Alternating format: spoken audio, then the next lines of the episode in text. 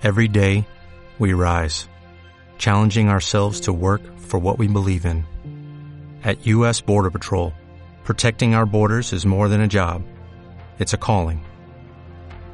Agents answer the call, working together to keep our country and communities safe. If you're ready for a new mission, join U.S. Border Patrol and go beyond. Learn more at cbp.gov/careers. Descubro en LinkedIn un artículo que se titula que es Product Led Growth. Como no tengo ni idea, me pongo en contacto en este caso con su autora y nos lo cuenta en el podcast. Adelante. En este canal vamos a aprender sobre cómo vender a empresas con estrategia, método, inteligencia y control. Creado y dirigido por David Navas, estás escuchando Yo también vendo empresas. Bienvenidos.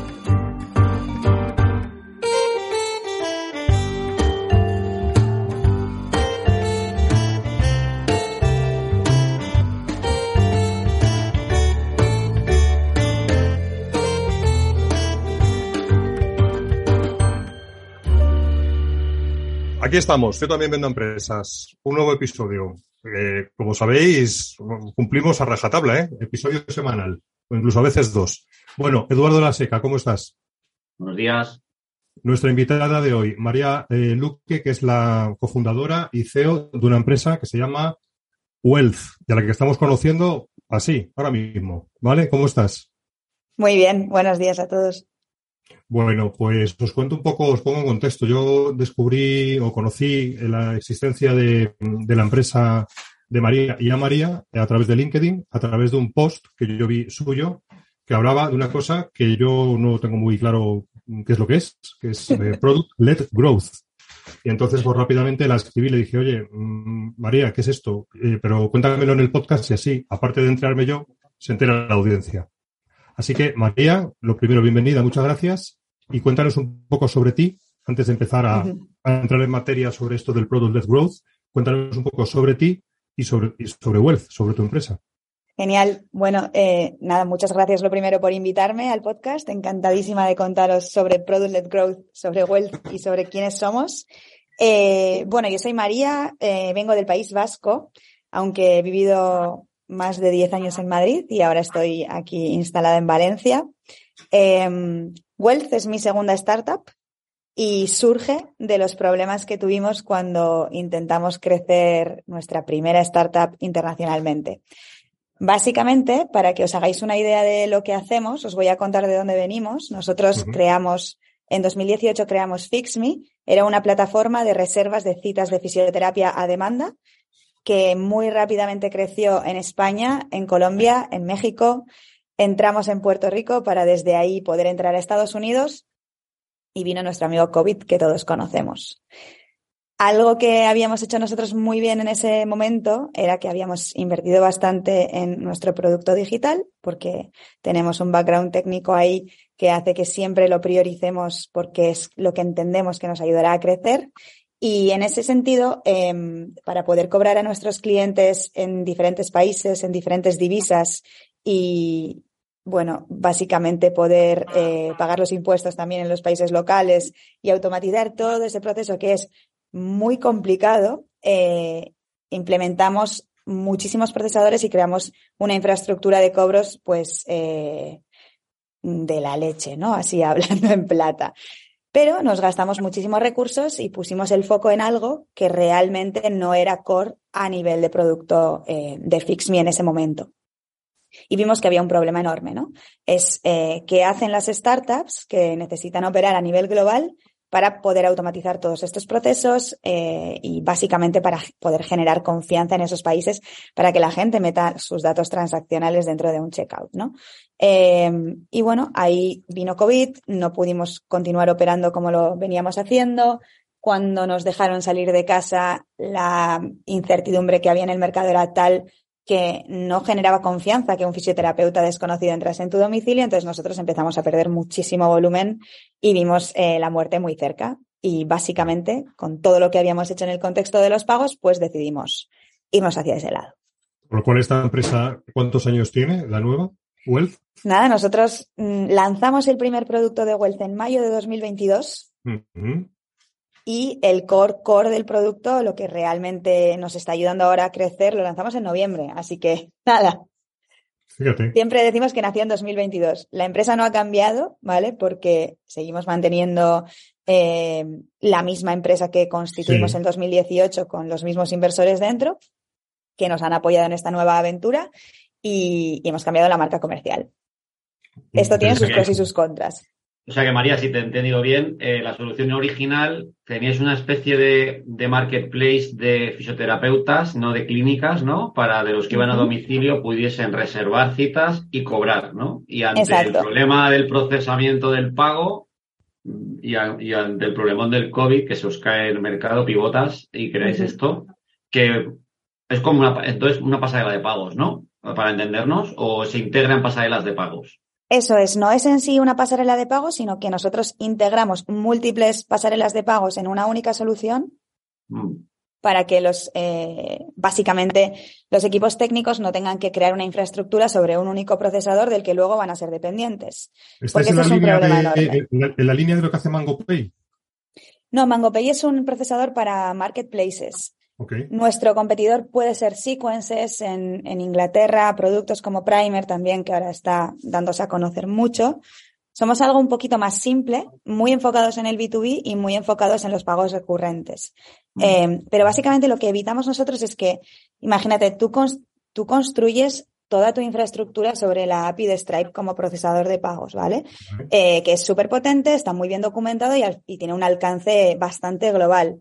Pero cuando tú te conviertes dependiente a nivel de funcionalidades que ofreces o de automatizaciones que generas en tu producto de, ese procesador, después si tú quieres cambiar cosas, crecer en mercados donde ese procesador no está operando, eh, quieres desprenderte de ese procesador porque ha subido los precios y no estás dispuesto a pagar lo que ellos te exigen, pues necesitas reconstruir realmente todo tu producto desde sus cimientos, ¿no? Y ese coste de cambio es tal que al final lo que hacemos es que pues bueno, claudicamos, pagamos más y continuamos operando con ellos, ¿no? Pues aquí. hacéis un hub, hacéis una capa, digamos que ese, ese cambio o ese, o ese incorporar nuevos procesadores de pago no sea, un, no sea, un, no sea un dolor un problema, exacto. Nos consideramos una infraestructura de cobros sin código, ¿vale? O, low code, porque es verdad que, que, hay cositas que se pueden hacer a nivel de código, pero lo que queremos es ser muy sencillos, muy, muy poco pesados eh, y, y, muy abiertos al cambio, ¿no? Y muy agnósticos al procesador. Vale, antes de entrar de nuevo en el tema de, que nos trae hoy aquí, eh, cuéntanos un poco cómo estáis estructurados a nivel de ventas, porque este es un canal de ventas B2B. Pues eh, fíjate, nosotros hacemos muy poco a nivel de ventas. A nivel de el, sales-led growth, ¿no? Hoy vamos a hablar del product-led, pues nosotros a nivel de sales-led hacemos muy poco. No tenemos un equipo de ventas como tal. Sí tenemos una persona que empuja un poquito el funnel, pero no tenemos un equipo de ventas como tal. Utilizamos otra, otra forma de, ir a por los clientes, otras formas de ir a por los clientes. También somos conscientes, o sea, aquí si quieres te explico la lógica del por qué en, el, en nuestro caso, ¿no? Nuestro ticket medio anual por cliente es en torno a 3.000 euros. Entonces, no vemos que el hecho de montar un equipo de ventas B2B como tal sea eficiente a la hora de ayudarnos a crecer. Porque nosotros lo que necesitamos es volumen y lo que necesitamos es meter en esa parte alta del funnel necesitaríamos meter exponencialmente para poder sacar exponencialmente por debajo, ¿no? Y, el hecho de necesitar eso, pues eh, nos dejaría sin recursos para, para poder crecer de esa manera. Entonces, o sea, que estáis, generando clientes por inbound, entendemos, ¿no? Básicamente. Generamos clientes por inbound y generamos, eh, tratamos de que nuestros clientes nos ayuden a generar nuevos clientes. Referrals. No tanto referrals, que, que también, pero básicamente que el uso de nuestra plataforma, ¿no? que aquí es donde se centra toda la, la metodología de Product-led Growth, que el uso que nuestros clientes hacen de nuestra propia plataforma nos ayude a atraer a otros clientes. Intentamos hacer este tipo de experimentos que nosotros llamamos loops para tratar de, básicamente de ser más eficientes a la hora de me resisto me resisto todavía a entrar en materia vale porque sigo teniendo una duda y es ok generáis esa capturáis o generáis y capturáis esa, esa demanda por las técnicas de inbound y por las técnicas que nos vas a comentar pero cuando llegan esos leads a vuestro CRM, alguien tiene que gestionarlos, ¿no? Alguien tiene que cogerlo y hacer algo con ellos. En ese sentido, no sé si tenéis, si eso lo, nosotros eso lo vemos dentro de la parte de ventas. No sé si eso lo tenéis o lo tenéis totalmente automatizado, digamos, desatendido para que el cliente contrate sin necesidad de ninguna intervención por vuestro lado. Sí, a ver, esa sería eh, la situación ideal que el cliente lo haga solo, ¿no? Self-service total. De hecho, nuestro producto está preparado para eso, pero es verdad que por mucho que nosotros queramos irnos hacia ese lado, no siempre es posible y por eso tenemos a una persona de ventas que es la que empuja el funnel, ¿no? Es decir, esos leads que se quedan ahí, que todavía no confían en el producto, que tenemos que hacer, pues seguramente procesos educativos un poquito más intensos con ellos, etcétera. Hay una persona y luego también estoy yo, obviamente, y mi socia, y entre los tres atendemos a, a esa demanda tratamos que sean que los que caen en ese punto sean eh, clientes que, que, puedan ofrecernos tickets de venta un poquito más altos, pero es verdad que ahora mismo que estamos iniciando, ahí te cae de todo y estamos disponibles, por supuesto, para acompañar al cliente a ese onboarding si realmente no lo puede hacer solo, etcétera, ¿no? Pero nuestra, nuestra situación ideal para crecer, y estamos preparando los cimientos para ello, sería que fuese 100% self-service. O sea que tenéis dentro de vuestra estrategia de go-to-market, tenéis una parte de captación desatendida y luego tenéis un cierto, un cierto tipo de cliente que lo entiendo que lo cualificáis mediante algún tipo de lead scoring o, lo que sea, que sí. que requiere de, oye, una reunión, una vídeo para hacerte una, una demo para, para, o para lo que sea.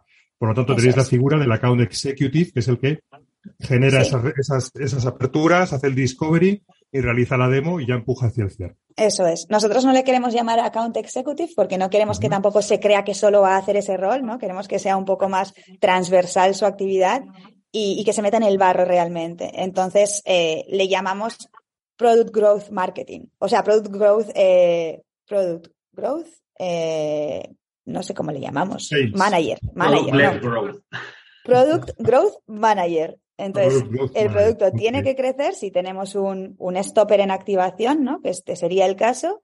Cogemos, llamamos al cliente o concertamos una videollamada con él y hacemos un discovery. Es decir, ¿dónde te duele? ¿Por qué tenemos tus datos, no? Tenemos tus datos porque algo te está doliendo. Entonces, ¿dónde te duele? Vamos a entenderlo bien y vamos a ver cómo podemos ayudarte.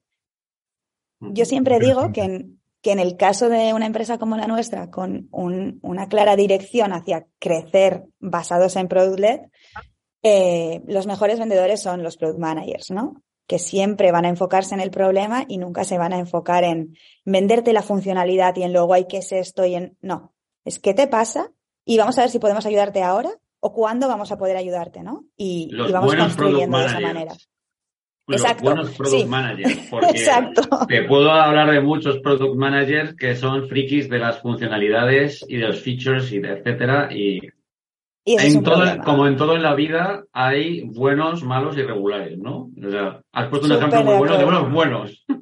Súper de acuerdo, sí.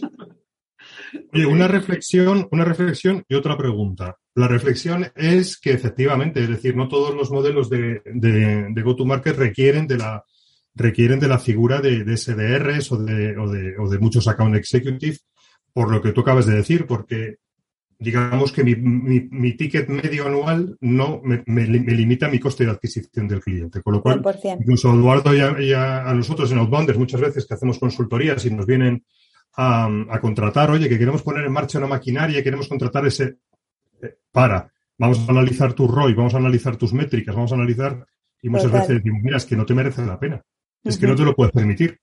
Entonces, esa es la reflexión. Y la pregunta es, hasta donde tú quieras compartir, uh -huh. eh, me gustaría un poco saber métricas, es decir, de, de, lo, que te, de lo que os entra por la captura, uh -huh. que son esa porcentaje, y, y, centrándonos en ese, en ese porcentaje de, de ticket de, de, de, de, pro, de leads, de, ticket de venta un poco más alto, ¿qué porcentajes tenéis de conversión aproximadamente a venta? O sea, de, de oportunidad vale. de, SQL a venta. Nuestro objetivo aquí es estar siempre por encima del 15%. Uh -huh. Y te puedo decir que ahora estamos en el 6%. Vale. Estamos hay abajo. Espacio, hay espacio de mejora ahí, lo tenéis Exacto. Exacto. Entonces, al final ahí lo que nosotros hacemos, porque es la manera que tenemos de trabajar, es cómo hacemos para, para poder eficienciar estos puntos en el funnel, ¿no? Que está fallando a nivel de producto, que hace que nuestra conversión eh, esté por debajo del objetivo que tenemos. Entonces, nosotros que somos muy metódicos y nos gusta trabajar mucho con datos dentro de los OKRs, hay un objetivo claro que además es el que a mí me está volviendo loca este, este Q, que es este, ¿no? Es decir, estamos en un 6% de conversión a clientes activos, que le llamamos nosotros, ¿Cómo podemos hacer para estar por encima del 15? Entonces aquí tratamos de hacer experimentos a nivel de producto. De hecho, estamos a punto de lanzar uno precisamente para tratar de mejorar esta métrica. Porque aquí lo atribuyes. ¿Dónde crees que puedes tener el, dónde crees que puedes estar, estar haciendo las cosas? ¿Dónde, es, ¿Dónde está el espacio de mejora? ¿Es por el, por hmm. cómo posiblemente estéis haciendo las, las demos? Es, no sé si tienes identificado el. Sí, lo tenemos súper identificado. A ver, al final nosotros somos. compartir con nosotros? Sí, sí, sí, 100%. O sea, soy súper transparente. Si le sirve a alguien, estupendo. Eh, nosotros, para poder, al final, somos una herramienta que, que, que hace que, que, tú puedas recibir dinero de alguien, ¿no? Dentro de tu empresa. Aunque no somos los transaccionadores y somos los que transferimos los datos para que esas transacciones ocurran. Entonces, nosotros necesitamos verificar la identidad de los clientes que nos van a usar. Porque no os podéis imaginar la de intentos de fraude que recibimos todos los días. Entonces, tenemos que verificar la identidad del cliente y entonces le activamos la cuenta. Esto es automático, o sea, eh, si alguien rellena bien los datos y, nuestro algoritmo detecta que está diciendo la verdad, nosotros le vamos a habilitar la cuenta en cinco minutos, o sea, es súper rápido. Y desde que le da a enviar el formulario, vamos a tardar diez segundos en decirle que es correcto o que nos falta algún documento o que rechazamos su cuenta, ¿no? Entonces, esto genera muchísima fricción, porque este formulario tiene cinco pasos, los primeros son muy fáciles, nombre, ta, ta, ta, empresa, quién es el representante legal, pero luego le pedimos documentos. Le pedimos algún documento que acredite el domicilio social de su, o sea, el domicilio fiscal de su empresa y el documento, el documento de identidad del representante legal. Entonces, esto es una barrera brutal para nosotros de cara a conseguir esa rápida activación. Y ahí hemos detectado la máxima caída de, usuarios, ¿no? Es como ese funnel tiene tres, tres puntos. El primero es el registro, o sea, de landing a registro, nos dejas los datos, entras en el KYC y luego ya empiezas a utilizar nuestro producto, empiezas a cobrar a tus clientes, ¿no? Pues en, ese, en esa validación es donde se caen todos. Cuando tú haces la validación hasta que empiezas a cobrar a tus clientes, ahí la conversión es súper alta. O sea, si validamos, sabemos que eh, tenemos un 75% de posibilidades de que sea cliente. Sea, esa conversión es del 75% versus la otra, que es de un 5%, ¿no? Fíjate. Habéis identificado bien los puntos, sí. Oye, yo te quería preguntar, María, que entiendo que eh, con un ticket de 200 y pico euros al mes o 3.000 al año, que es lo que hablábamos, un enfoque outbound es complicado. Eh, te quería preguntar, antes de ir a explorar opciones de si advance o no, es entender por qué ese pricing está determinado por el tipo de solución que tenéis, por el tipo de target de empresa a la que os dirigís, que es pequeña, porque ¿cómo, cómo enfocáis el pricing? ¿Por mm. transacciones? ¿Es un SaaS? ¿Es una cuota fija? Sí. Nosotros somos un SaaS. Eh, entonces, aquí ahora también estamos testando un poco la, elasticidad de nuestro precio, ¿no? Eh, nosotros tenemos dos tipos de, digamos, de pricing diferentes. Uno es el pago por uso y este es transaccional. Y aquí somos caros y sinceramente es porque nos interesa más el otro, ¿no? Eh, al final nosotros el valor que estamos aportando a nuestro cliente es que automatizamos absolutamente todo, todas sus operaciones de revenue y lo hacemos sin que tenga que asumir costes técnicos. Versus, quiero usar un procesador o quiero usar a nuestro competidor más grande, son todos APIs, que es verdad que una API me, me, ayuda a poder personalizar más como yo quiero hacer esas operaciones, pero también tiene un coste técnico muy alto. Entonces ahí nosotros al final suplimos ese coste técnico con una suscripción que vamos, no tiene nada que ver con el coste técnico. A nivel de benchmark que hemos hecho en SaaS B2B en Europa, las startups ya grandes que están facturando por encima de 5 millones eh, anuales se gastan el 10% de sus ingresos en gestionar su infraestructura de cobros y eso es mucha pasta. Entonces, al final son, eh, si yo me estoy gastando de 5 millones 500 mil al año para gestionar mi infraestructura es porque ahí tengo metidos cinco ingenieros mm. y seguramente no tenga sentido que estén ahí, ¿no? Los puedo derivar a otro lado versus 3.000 euros, que es lo que nosotros cobramos. O sea, es absurdo. Pero ¿le cobrarías lo mismo a una empresa que te genere X transacciones que a otra que te genere X multiplicado por tres ceros? No, no, no. nosotros cobramos por volumen. Es decir, tenemos eh, escalas de diferentes pricings por volumen de facturación. Pero no llegamos ni por asomo al 10% de los O sea, los 3.000 euros es, una, es el ticket medio que obtenéis al final entre los diferentes tipos de es. cuentas. Nuestros clientes de media facturan entre 300.000, un millón y medio, dos millones anuales. Nos movemos en ese rango de clientes ahora. Lo que nosotros queremos, y esto lo cuento y es una estrategia que la cuento aquí en público total, eh, nuestro producto para que pueda ser maduro y atender realmente las necesidades de una empresa que está facturando mucho, que tiene altísimo volumen transaccional, necesita ser muchísimo más sofisticado. O sea, nosotros tenemos que mejorar mucho ahí. Entonces, maduramos el producto aprendiendo de las empresas que todavía son pequeñas y a las que realmente les estamos solucionando un problema. Y crecemos con ellas. No queremos quedarnos en la base de la pirámide, nos queremos ir también para arriba, pero a, a toda, ¿no? Ojalá. Cuando deis ese salto, ahí sí que probablemente tendréis que ir outbound. ah, para Totalmente. Empresas Exacto. que facturan 10 millones, eh, Totalmente. que te, puedas hacer un ticket de más de cinco cifras, ahí ya cambia. Eso es. Sí, de hecho yo confío en que el mejor modelo de crecer de wealth en, los, en, en dos años va a ser un mix entre product-led y sales-led.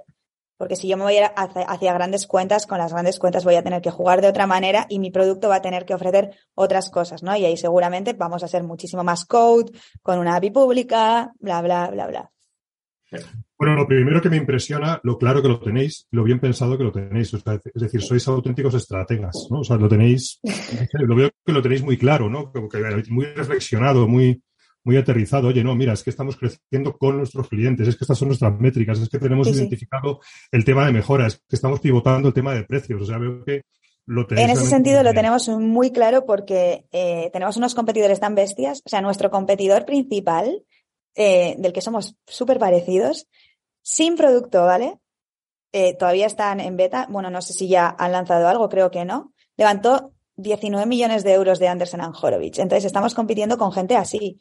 Gente así que va a dar, con 19 millones en el banco, voy a cre- poder crear de inicio un producto muchísimo más sofisticado que el nuestro. Entonces, yo no me voy a pelear por su segmento de clientes. Mm. Pasó Claro. Pero sin producto es competidor. Si no tiene producto, todavía no es competidor. Todavía Será. no. Será, será, será. Pero ellos van a ir a Enterprise. O sea, eh, nosotros no vamos a ir ahí todavía porque no, no tenemos Claro. esa capacidad, ¿no? Y, Bueno. y una cosa que a mí me gusta preguntar siempre en soluciones tan técnicas, que ha sido un debate que hemos tenido esta semana, eh, vuestro, vuestro wire eh, claramente es técnico. Eh, solucionáis un problema de procesamiento de pagos, que es bastante técnico, ¿no? Eh, pero mm, no sé si os pasa, pasa en muchas empresas que las que venden tecnología compleja y tienen el buyer en tecnología, tienen una falta de conocimiento del problema de negocio que resuelven al cliente. Y muchas 100%. veces, muchas veces, esto que has dicho de los product managers, con lo que yo disentía un poco, porque no todos son así, muchas veces detectamos que falta esto, ¿no? Es decir, eh, es que un CIO, por defecto, no va a querer cambiar absolutamente nada, salvo que venga de alguien de negocio de su empresa que le diga, eh, esto no me funciona, haz algo, porque el CIO tiene montado su chiringuito y no me lo toques tal como está, salvo que tenga un problema que yo mismo detecto porque el pain le tengo yo, ¿no? Total. Eh, vosotros entiendo que tenéis claro y tenéis, hay un pain en negocio eh, en vuestro, en vuestra solución, ¿no? Sí, sí, sí. De hecho, es un pain eh, que puede, puede impactar como en diferentes niveles de la empresa, ¿no? Pero normalmente ese pain, quien primero lo siente es tech. Mm, dice, ostras, eh, qué guay la, la API de Stripe, ¿no? Porque Stripe no es un compe- competidor directo, porque de hecho nosotros nos integramos incluso también con Stripe, con Adyen, o sea, con, con muchos procesadores, son los que realmente necesitamos para que nuestro producto funcione. Pero normalmente lo que hacen las empresas early stage, porque Stripe tiene un perk maravilloso, es como Stripe me, lo da gratis, ¿no? No tengo que pagar comisiones hasta X euros, eh, jolín, pues lo construyo todo sobre la infra. Pero para mí ese, es- ese es el primer error. Porque todo a nivel funcional en tu producto, absolutamente todo va a ser dependiente de lo que Stripe quiera hacer con sus precios, con sus funcionalidades y con su producto. Entonces, algo que es, Jolín, no es core, pero que muchas veces es la base para generar funcionalidades que son core, si realmente tú estás aportando valor a tus clientes con los pagos, ostras, no puede depender únicamente de uno, ¿no? Porque si no le estás dejando que haga contigo lo que quiera. Ya, Está claro. ya. Entonces, No, esto lo siente Tech primero. Tech lo siente. Es como, ostras, eh, que vamos a crear todo en base a esto, ojo. Sobre todo lo siente tech cuando tiene seniority. Cuando no tiene seniority, quiere hacerlo todo. Entonces, a nosotros nos cuesta muchísimo entrar ahí. Sí. En inbound, una cosa que sucede mucho, ¿no? Es que cuando estás haciendo product led o te, vienen, eh, vas a recibir muchos contactos de gente de tecnología, puesto que vendes un producto complejo tecnológico, ¿no? Pero eso es una cosa que le pasa a muchas empresas cuando empiezan a hacer outbound, que de repente, cuando tú vas a tocar a gente que no está, no tiene claro el pain, o no lo sabe si lo tiene, eh, eh, cometen el error de, entrar por tecnología, cuando realmente el negocio es el que está sufriendo el problema. Tecnología por defecto, si no toman ellos el paso, porque vosotros estáis en la fase que ellos toman el paso porque han detectado el problema o han escuchado, ¿no? Tecnología no va a querer cambiar si negocio no se lo pide, salvo que sea un problema puramente tecnológico. total, total, total. Infraestructura, red, no sé qué. Sí, sí, sí, sí. Esto hasta que no se empieza a hacer outbound no se detecta. es que los tíos no me escuchan. Claro, es que el tío no va a querer cambiar. ¿Para qué? No, no, no. vas a meter en un problema. ¿No? Y a nosotros business nos llega cuando empieza a ver que está pagando un mogollón de comisiones, ¿no? Es como, ¡puf! ¡Qué caro, qué caro, qué caro! ¿Me podéis dar esto más barato? Y es como, te podemos dar alternativas para que puedas elegir. Y tú puedes testar las alternativas incluso, porque en nuestro caso tú puedes estar operando con dos procesadores y medir cuál te está dando mejor performance, ¿no? No solamente en las tarifas, sino también en la tasa de incidencias que puede tener uno y otro en base a tarjetas aceptadas, etcétera. Entonces, todo eso te lo vamos a decir. Y ahí, si tú estás comparando a Stripe con Adyen, por ejemplo, ves que Adyen tiene una tasa de incidencias más alta, pero que realmente te sale más rentable que Stripe porque estás convirtiendo, bueno, la conversión que pierdes no supera lo que te cobra Stripe por sus comisiones. O sea, al final tú puedes apagar uno, encender otro, tal. Esto técnicamente eh, es inviable que lo hagas. O sea. Mm, sí. Y, el, que tiene dolor es el financiero. En, este tipo de solución, el CFO es un buyer como una catedral, porque es el que está pagando todas esas comisiones. Ahí 100% ah. es el CFO. Sí. Oye, perdóname que os haga un parón, porque ahora sí ya tenemos que ir al tema. Porque llevamos, llevamos ya 34 minutos y veo que no. Eh, culpa mía también, ¿eh? es decir, que nos hemos metido. El loop, el loop. El loop. Bueno, María, de momento, ¿estás bien? ¿Estás a gusto en el, en el podcast? Súper, súper. Estoy friqueando de, de, los puntos que más me gustan a mí. bueno, ahora sí entramos. ¿Qué es esto del Product-Led Growth? Cuéntanos, por favor. Genial. Bueno, aquí lo primero que voy a hablar es de growth, ¿vale? Porque normalmente eh, cuando hablamos de growth, todo el mundo se piensa que growth es la facturación, ¿no? Es pues eh, en 2021 facturé un millón y en 2022 he facturado tres millones, he crecido pues eh, por tres, ¿no? Y es como, es equívoco, o sea, realmente growth o la facturación es consecuencia de que ha habido crecimiento a nivel de producto, ¿no? De que hay más uso de tu producto, de que tienes más usuarios, de que tienes más usuarios a los que estás aportando valor y se están quedando y quieren pagarte más, etcétera, etcétera, ¿no? Em, y ahí es donde, donde realmente tu producto empieza a crecer y el resultado es la facturación. Entonces, Product-led growth, se, centra en eso, se centra en crear una solución que realmente aporte muchísimo valor a, un segmento específico de clientes, que este valor no sea un valor a corto plazo, sino que sea un valor a largo plazo y que junto con un gran canal de distribución de este producto esto ya sería growth, las, las startups o las empresas que tienen estas metodologías puedan crecer. Entonces, ¿qué es Product-led Growth? Es básicamente que nosotros empujemos ese crecimiento de nuestros productos digitales en base a acciones que ocurren dentro de los productos digitales. Os pongo un ejemplo, ¿vale? Un sales-led growth serían acciones que ocurren fuera de nuestro producto, donde hay una persona que hace un contacto con un posible cliente para indagar sobre el problema que tiene y cómo su solución le puede ayudar a solucionarlo, ¿vale? Un marketing led es que estoy promocionando de alguna manera lo que yo hago, eh, pagando en canales eh, en los que los clientes me pueden ver en base a diversas variables, conseguimos llamar su atención, conseguimos educarles en base a esos anuncios que estamos creando, al final conseguimos seguramente que nos metan los datos en un formulario y hacerles una llamada, bla, bla, bla, bla. En Productlet lo que tratamos es que en base al uso que nuestros clientes están dando a nuestro producto, nuevos clientes nos puedan conocer, ¿vale?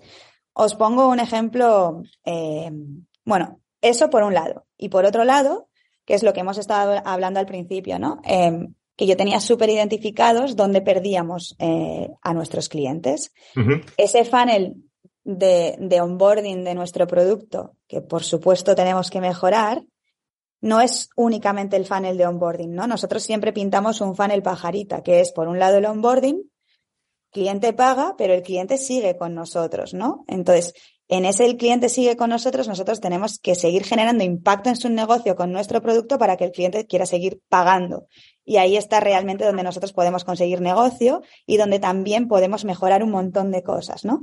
Entonces, si nosotros desmigásemos ese funnel pajarita en, en sus franjas, en base a los pasos que va, va haciendo el cliente o nuestro usuario eh, dentro de nuestro producto, seguramente podríamos mejorar muchísimas cosas para que en vez de tener una conversión entre paso y paso de X por ciento, esa conversión crezca y en consecuencia a que esa conversión crece, nosotros tenemos una monetización más fuerte, ¿vale?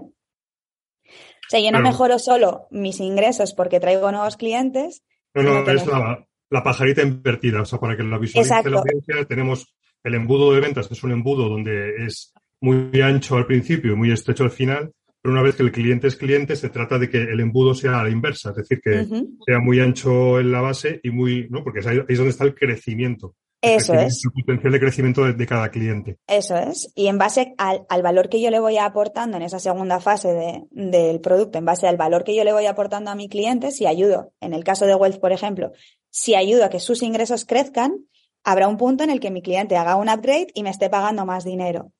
Ese growth en revenue, o sea, ese incremento de la facturación, es porque mi producto ha ayudado a que mi cliente crezca y eso ha impactado directamente en el resultado, ¿no? Se trata de esto. Yo solo entiendo perfectamente, lo como lo has explicado, en lo que te puede ayudar en una estrategia típica B2B de upselling, ¿no? Eh, podría ser. Eh, la duda que tengo es, que a lo mejor esto ahora nos explicas lo de los loops, es ¿Cómo te ayuda el Product-Led Growth en un entorno B2B? Porque una de las confusiones que yo creo que hay mucho con el, con el growth es que es una estrategia que hay técnicas que se han aplicado al B2C. Y el B2B es una película muy distinta. Son otros tickets, son otros procesos, eh, hay muchos más buyers involucrados, ¿no? Entonces, ¿cómo utilizas, la gran duda mía es, está claro, de para penetrar más en una cuenta? Y ahora, ¿cómo saltas a otras cuentas con una estrategia de product-led? Esto está guay, porque es lo que más me gusta. Eh, os voy a contar lo que hace Typeform, por ejemplo, ¿vale? Que es un producto B2B de ticket bajito, eh, que no le queda otra que crecer de esta manera.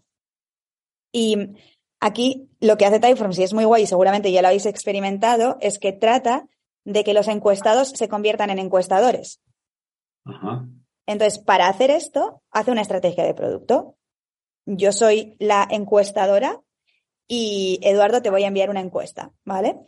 Entonces tú haces la encuesta y al final de la encuesta, en ese thank you page de la encuesta, Typeforms te invita a ti, Eduardo, a que seas encuestador.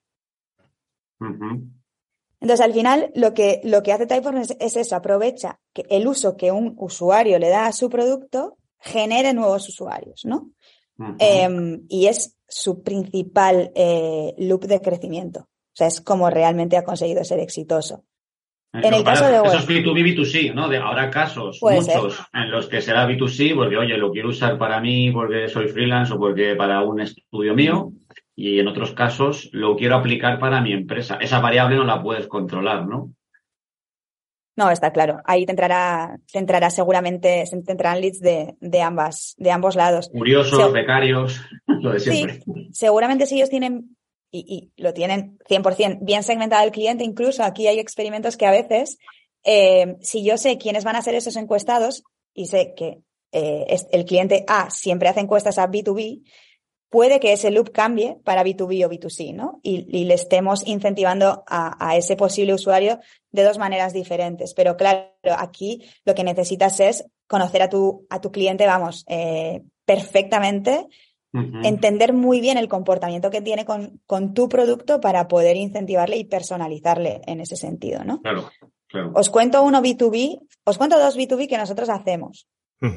Y que uno nos funciona pero entendemos que es porque todavía eh, no nos conoce nadie, ¿vale? No tenemos tanto, tanto volumen. Eh, y el otro nos funciona increíblemente bien.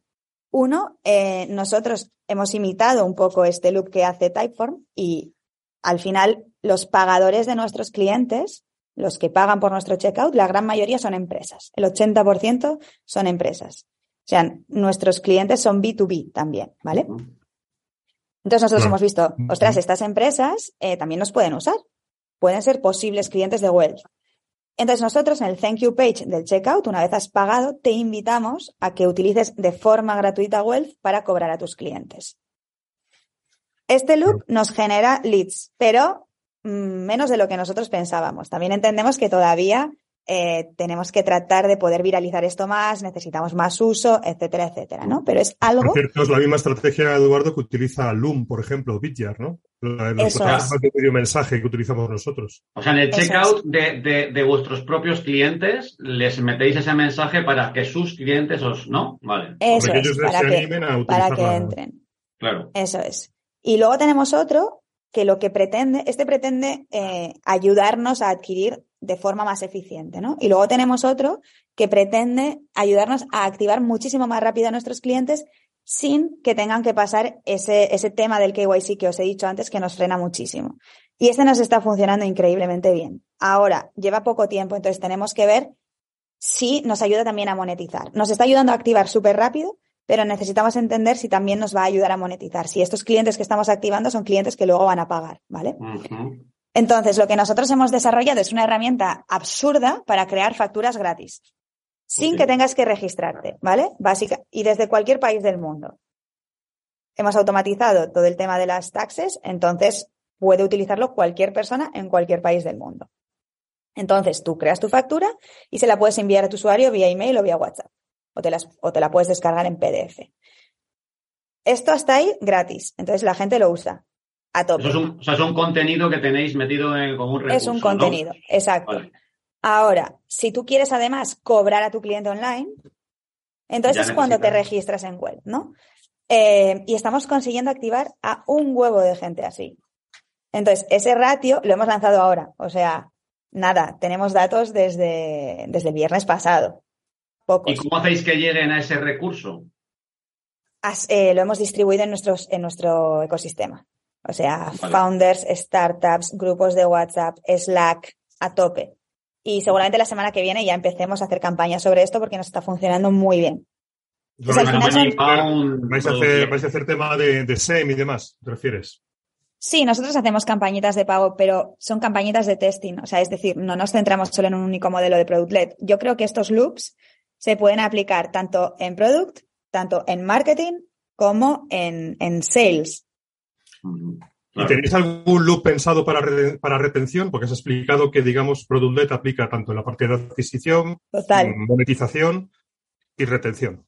Sí, no es un challenge ahora para nosotros retención, porque el cliente que paga, cliente que se queda, tenemos un track record ahí desde mayo, ¿vale? Pero es verdad que una vez tú metes todo el flujo de clientes dentro de Wealth es muy difícil que te vayas, porque al final eh, el hecho de decir a tus clientes, ahora vamos a cambiar y vamos a pasar todas las suscripciones a esta otra herramienta y metal, Eh, eh, no, o sea, si realmente necesitas reducir tus costes en comisiones, cambias de procesador. Pero nosotros te vamos a pasar a los clientes al otro lado sin que tú tengas que hacer nada. Entonces, no tiene sentido.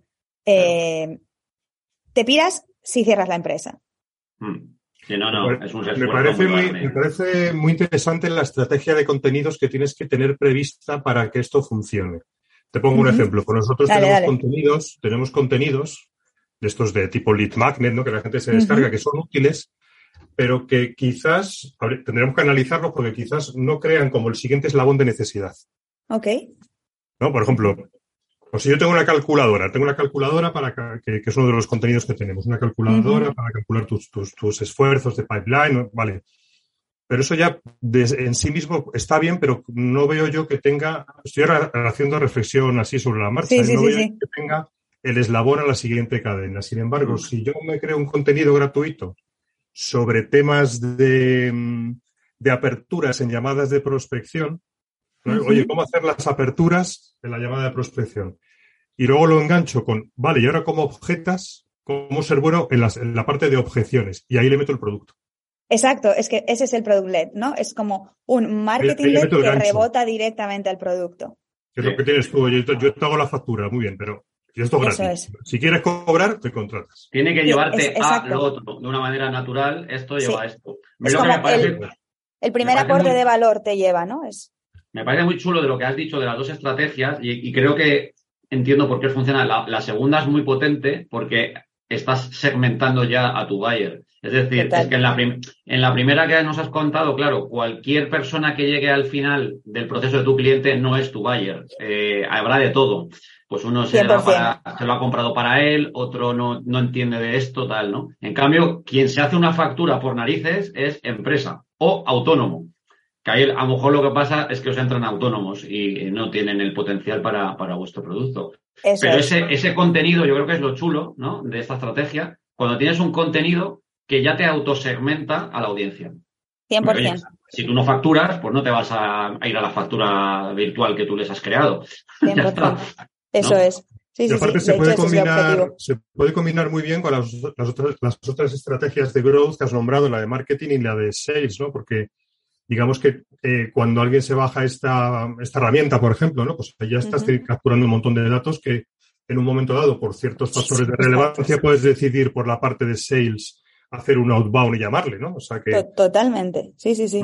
Al final todavía tenemos que aprender bien qué es lo que nos, nos eh, ayuda más a crecer, ¿no? En este punto, pero para mí es un mix de todo inicialmente, aunque el 80% de tu esfuerzo, en el caso de Wealth, lo pongamos en Product Led. Pero hay muchas veces que tenemos que hacer acciones de sales y acciones de marketing. Oye, para ti, María, el programa famoso de Dropbox, que es de los más conocidos de la historia, por el que yo me suscribí a Dropbox, eh, algunos, para algunos es un referral program. Eh, yo no sé si tú lo consideras product led, o sea, por explicárselo a la, a la audiencia, Dropbox cuando nació eh, te permitía eh, un número eh, gratuito de megas de capacidad para guardar tus documentos y si invitabas a tus amigos y se suscribían a Dropbox, os daban a ti y a tu amigo otro, no sé si eran 500 megas adicionales. Yo así conseguí, pues invité a 25 personas y conseguí aumentar mi cuenta gratuita con un montón de megas, gigas, hasta que ya tuve que empezar a pagar. Esta, este tipo de estrategia para ti es product led, es, es eh, referral, porque ahí les entrarían leads de todo tipo. Les entrarían B2B, empresas que lo iban a usar para guardar sus mm. documentos, y B2C, particulares. Sí, para mí es un marketing, ¿no? Es un loop de marketing, porque todo lo que es referral desde mi punto de vista, es, son loops de marketing, pero son loops de marketing ultra eficientes, ¿no? Porque al final, eh, seguramente Dropbox se gastó muy poca pasta porque se viralizó súper rápido. Entonces, es la leche, ¿no? Que poder hacer estrategias como estas. Y estoy pensando en una de retention que nosotros hacemos. No es un loop en sí, es básicamente una acción que nos está ayudando a, a validar si lo que nosotros entendemos que puede ayudar a retener a nuestros clientes tiene sentido para ellos o no, ¿vale? Es decir, cómo yo le muestro el impacto al cliente, ¿no? Porque lo que hacemos normalmente las empresas que nos dedicamos a las transacciones es mostrarle eh, el estado de sus transacciones, ¿no? le mostramos un dashboard con sus datos y tal, pero es que para mí esto, ok, yo quiero tener transparencia y quiero entender mis datos, pero es que si no son accionables, ¿no? Si no me dices qué acciones puedo tomar con estos datos, pues tampoco me está aportando tanto valor. Claro. Entonces, nosotros de entrada, y básicamente porque no tenemos capacidad para atender a todo, lo que hacemos a nivel de retention es que sí le mostramos los datos, pero le mandamos insights accionables por email todos los meses a cada uno de nuestros clientes. Esto es un trabajo manual eh, gigante. individualizado. individualizado que nos ayuda a entender qué sí genera impacto, qué no genera impacto, qué estamos, estamos haciendo un research que alucinas aquí. ¿Qué le interesa al cliente? ¿Qué no le interesa? ¿Dónde tiene dolor? O sea, realmente en reporting, ¿dónde tiene dolor el cliente? ¿no? Y ahí ya nos estamos dando cuenta dónde le duele y dónde nosotros podríamos desarrollar esta parte de product que nos ayude a generar más impacto y a empujar esa parte de retención, ¿no? Pero todavía no, hemos desarrollado nada. Cuando tengáis 100, 500 clientes más, se va a convertir en un monstruo. Claro, no, es, va a ser inviable. O sea, ahora se lo enviamos. Que de alguna manera, darte menos insights, ¿no? O algo. Total, total. O sea, el rollo es que luego se automatice si realmente aporta valor y nos ayuda a empujar esa retention, ¿no? Pero todavía. sí. sí. Hay una parte muy importante de todo esto que es el, lo que estás diciendo vosotros, ¿no? que vais, vais pivotando, etcétera. ¿Qué consejos darías a una empresa que quiere empezar con esto? O sea, ¿por dónde debería quizás empezar a... Yo acabo de caer en la cuenta de, oye, revisa tus contenidos para alinearlo con acciones que tengan como una continuidad, ¿no? pues es, va, claro. Para mí es todo es el, el, para qué, ¿no? Yo lo que haría es, eh, si tienes un producto, ten muy claros cuáles son la, las partes de, de, tu producto que empujan a la adquisición, que empujan a la activación, que empujan a la monetización, a la retención y al referral si tienes suerte. O sea, es decir, si tienes clientes contentos, también tendrías que tener esa referencia del referral, ¿no? Muchas veces al inicio, pues no, no detectamos que hay oportunidades, pero bueno, desde el inicio yo también las explotaría. Entonces, en base a, a marcarte ese dibujo, lo que tendríamos que hacer es entender el comportamiento de los, de los usuarios en cada una de las partes de ese dibujo y cómo yo puedo hacer para que cada vez hay, haya más usuarios pasando desde el paso A al paso eh, C, D, E en base al panel de cada uno, ¿no? Y esa visualización para mí es súper importante. Primero, acciones manuales y luego cómo puedo automatizar esto, ¿no? Y sobre todo, cómo puedo entender el comportamiento de mis usuarios. Porque si yo no tengo capacidad de recopilar datos que sean cuantitativos en ese punto, lo único que puedo hacer es llamarles o enviarles formularios. Entonces, eh, tengo que ser capaz de aprender sobre cómo hago para entender el comportamiento de, de, mi usuario en cada, en cada uno de esos puntos y cómo puedo aportarle más valor para que se vaya al otro, ¿no? Sí. Y así es como se consigue realmente empezar. Sí. Y aquí, eh, si algún oyente está interesado, que me contacte por LinkedIn, o sea, súper libre porque eh, les puedo ayudar. Nosotros en, hacemos en un trabajo de la, de la leche. Dejaremos tu perfil. tecnológicas está clarísimo lo que dices. Sí, luego en, en lo que no es producto digital, eh, ya no es mi campo, no Claro. sé. Ese es el reto y un poco lo que David se cuestionaba, que cómo se puede aplicar esto cuando vendes servicios, como puede ser nuestro Eh, caso, que seguro que hay ojo. alguna forma, ¿eh? que es explorarlo. Ojo con una cosa, porque aquí los pioneros del Product-led Growth fueron los, los mercados. O sea, ¿cuántas veces habéis ido al mercado de vuestro pueblo y os han ofrecido probar quesos en una quesería, no? Es, o, a- o, no sé, me voy a una tienda de perfumes y a mí no se me ocurre comprar un perfume que no pruebe antes. Entonces, todos estos ya están aplicando una forma gratuita de que tú pruebes sus productos y después elijas cuál te compras, ¿no? Quiero el bote pequeño, el más grande o el súper grande. Es un poco, va un poco de esto. Bueno, pues tenemos que ir acabando, ¿vale? Porque ya es la hora de comer. Y me ha encantado charlar contigo. La verdad que mm, el objetivo que yo tenía, que era enterarme de qué es esto del, del Product-led Growth, pues ha quedado bastante cubierto, ¿vale? Ahora es cuestión de profundizar. Eso es. Y, y luego aparte también me ha resultado muy revelador y muy interesante la primera parte donde nos has comentado cómo tenéis organizada la empresa, cómo habéis empezado. Así que por mi parte, nada, volverte a agradecer. Y no sé si se te queda algo en el tintero que quieras trasladar a la audiencia. Nada, muchísimas gracias a vosotros por escucharme. Si ha servido para aportar valor, pues encantadísima. Y si no, pues no pasa nada. Y nada, cualquiera que me quiera contactar, por favor, sentiros súper libres, que, que estamos aquí para ayudar. Fenomenal. Eduardo, ¿se te queda a ti algo que comentar? Súper interesante lo que nos ha contado María, fuera de lo habitual que solemos tener en el podcast, Mm. que solemos tener más empresas con equipos de ventas, SDRs, etcétera. Es- ha quedado muy claro en la que en su fase en la que están eh, ahora mismo no procede por el tipo de ticket, aunque ya tenéis unos accounts eh, virtuales que hacen, que hacen de todo, porque al final la venta B2B hay que empujarla. Esto es así. O sea, Sí, por sí, mucho, sí. El, el- el importe del ticket te determinará que tienes que hacer más inbound o menos outbound o viceversa, pero en el B2B, mm, por suerte o por desgracia, las cosas no salen solas. Hay que acompañar al cliente, conocer sus pains muy bien y ¡pum! meterle dentro de la, de la rueda, ¿no? Yo creo que el mix de todas con unos buenos loops es lo mejor. Absolutamente. Mil gracias, María. Gracias a vosotros. Y a vosotros, querida audiencia, ya sabéis, si quieres mejorar tus procesos de ventas outbound, pues lo tienes fácil. 699-458582. Y también si quieres formar a tu equipo de ventas, SDRs y Account Executives. Habéis escuchado, yo también vendo empresas. Hasta la próxima. Adiós.